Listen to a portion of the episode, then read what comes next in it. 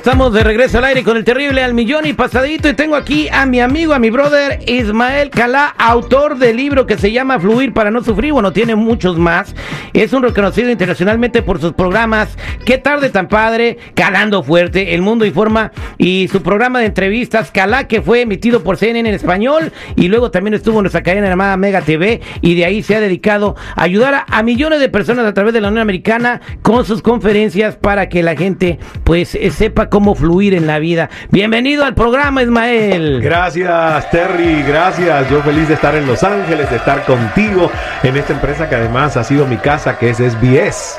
Con Es- mucho gusto. Gracias, gracias por estar aquí con nosotros. Vamos a hablar eh, de la crisis. Ahorita estamos en tiempos difíciles, sabemos que estamos viviendo precios de gasolina alta, eh, inflación en general, el sueldo alcanza menos, muchas empresas están eh, despidiendo empleados poco a poco, se están, negocios pequeños se están cerrando y esto se llama una crisis. Hay personas que en medio de una crisis no saben qué hacer, eso termina en problemas mentales que, que a muchos lamentablemente los obliga o los orilla a terminar con su vida.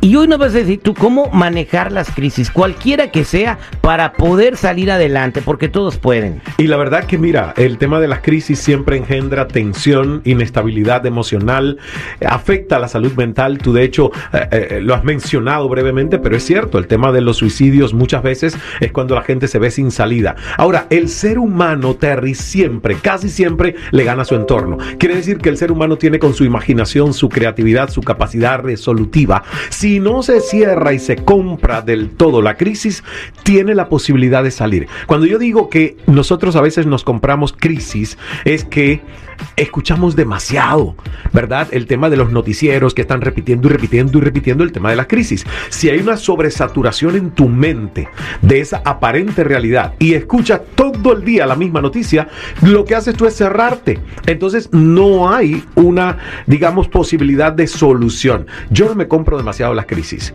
Hay crisis que yo digo, ok, el mundo está en crisis, la economía está en crisis, es la oportunidad de Yo desde el salir adelante. 2021, eh, y pero acá está mi compañero de seguridad, estamos oyendo que va a que se va a desbancar la bolsa Exacto. de valores, que se va a reventar la burbuja inmobiliaria, Que viene recesión que- de nuevo. que vienen los cuatro jinetes del apocalipsis con sus machetes a masacrarnos a todos. Entonces, eh, lo que te digo yo, no ha pasado absolutamente nada. Hasta el momento se ve que pues la gente poco a poco está saliendo adelante. Sí. Entonces, lo que tú dices es una clave muy padre, ¿no? Tratar de desenchufarte un poco, andar viendo noticias todo el día. Correcto. Por eso escuchar música, por eso hacer actividades que además te pongan en positivo, ayuda a contrarrestar esa sensación de que el mundo se va a acabar mañana.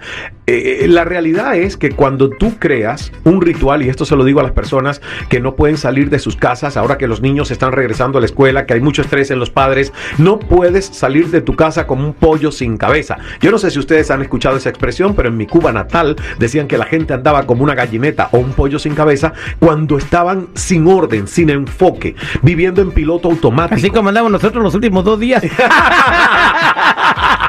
Pues cuando tú andas como un pollo sin cabeza, ¿sabes qué?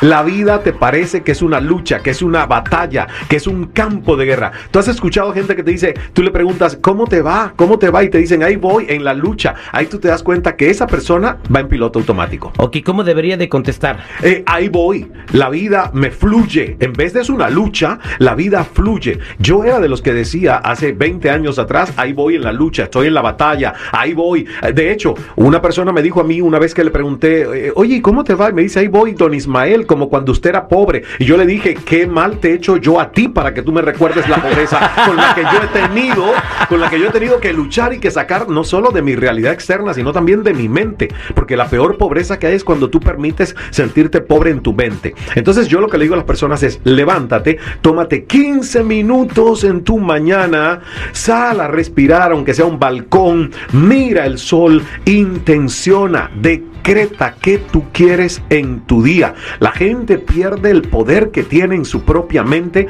porque, vuelvo y digo, se sintonizan a Radio Miseria. Menos mal que te están escuchando a ti, a todo tu equipo, que ustedes son Radio Prosperidad y Abundancia. Claro. Pero hay gente que se sintoniza a Radio Miseria. ¿Y qué es lo que trae a su vida? Pues más miseria. Exactamente. Bueno, ahora hay mucha gente en este momento que quizás eh, están pasando por una separación. Fueron despedidos del jale, se les acaba de morir alguien.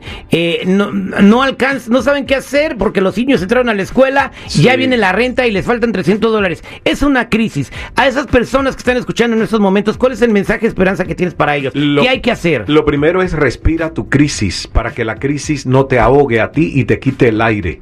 Respira tu crisis. Cuando yo me refiero a respira tu crisis es, muchas veces uno no se da cuenta que el tema tiene una solución, pero no la vemos porque nos ahogamos fíjate en la crisis. Cuando yo digo respira tu crisis es vete ponte frente a un árbol y haz un papelito a la mitad, un papel a la mitad. Esto los psicólogos es lo que recomiendan. Pon qué puedo yo controlar en este momento de mi vida y pon en el otro lado qué no puedo controlar en este momento.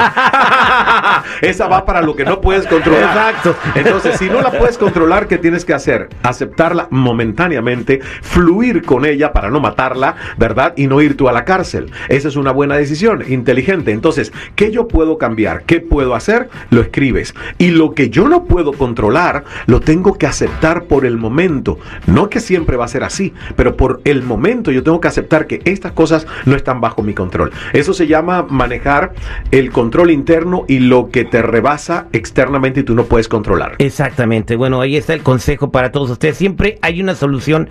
Todo el mundo, eh, eh, traten de investigar a las personas a famosas que admiran. Todos ellos pasaron por crisis. Y lo siguen pasando, ¿eh? y y, y, las pudieron superar. Estuve yo leyendo la vida de, de, de Tesla, Nikola Tesla. Pues, toda su vida fue una crisis toda su vida fue una maldita crisis. Eh, Henry Ford, el inventor del automóvil también, toda la vida fue una crisis. Eh, Tomás Alba Edison. Exacto. Fue desde pequeño, lo corrieron de la escuela porque pensaban que era un burro. Eh, de verdad, o sea, no, de verdad. Y no sabían que era un genio que terminó inventando la electricidad. Imagínate que a Walt Disney lo votaron de un periódico porque le dijeron que no tenía suficiente creatividad. Walt Disney. Y fíjate, dibujó un ratón y se hizo billonario con B dibujando un ratón. Así es. Exactamente.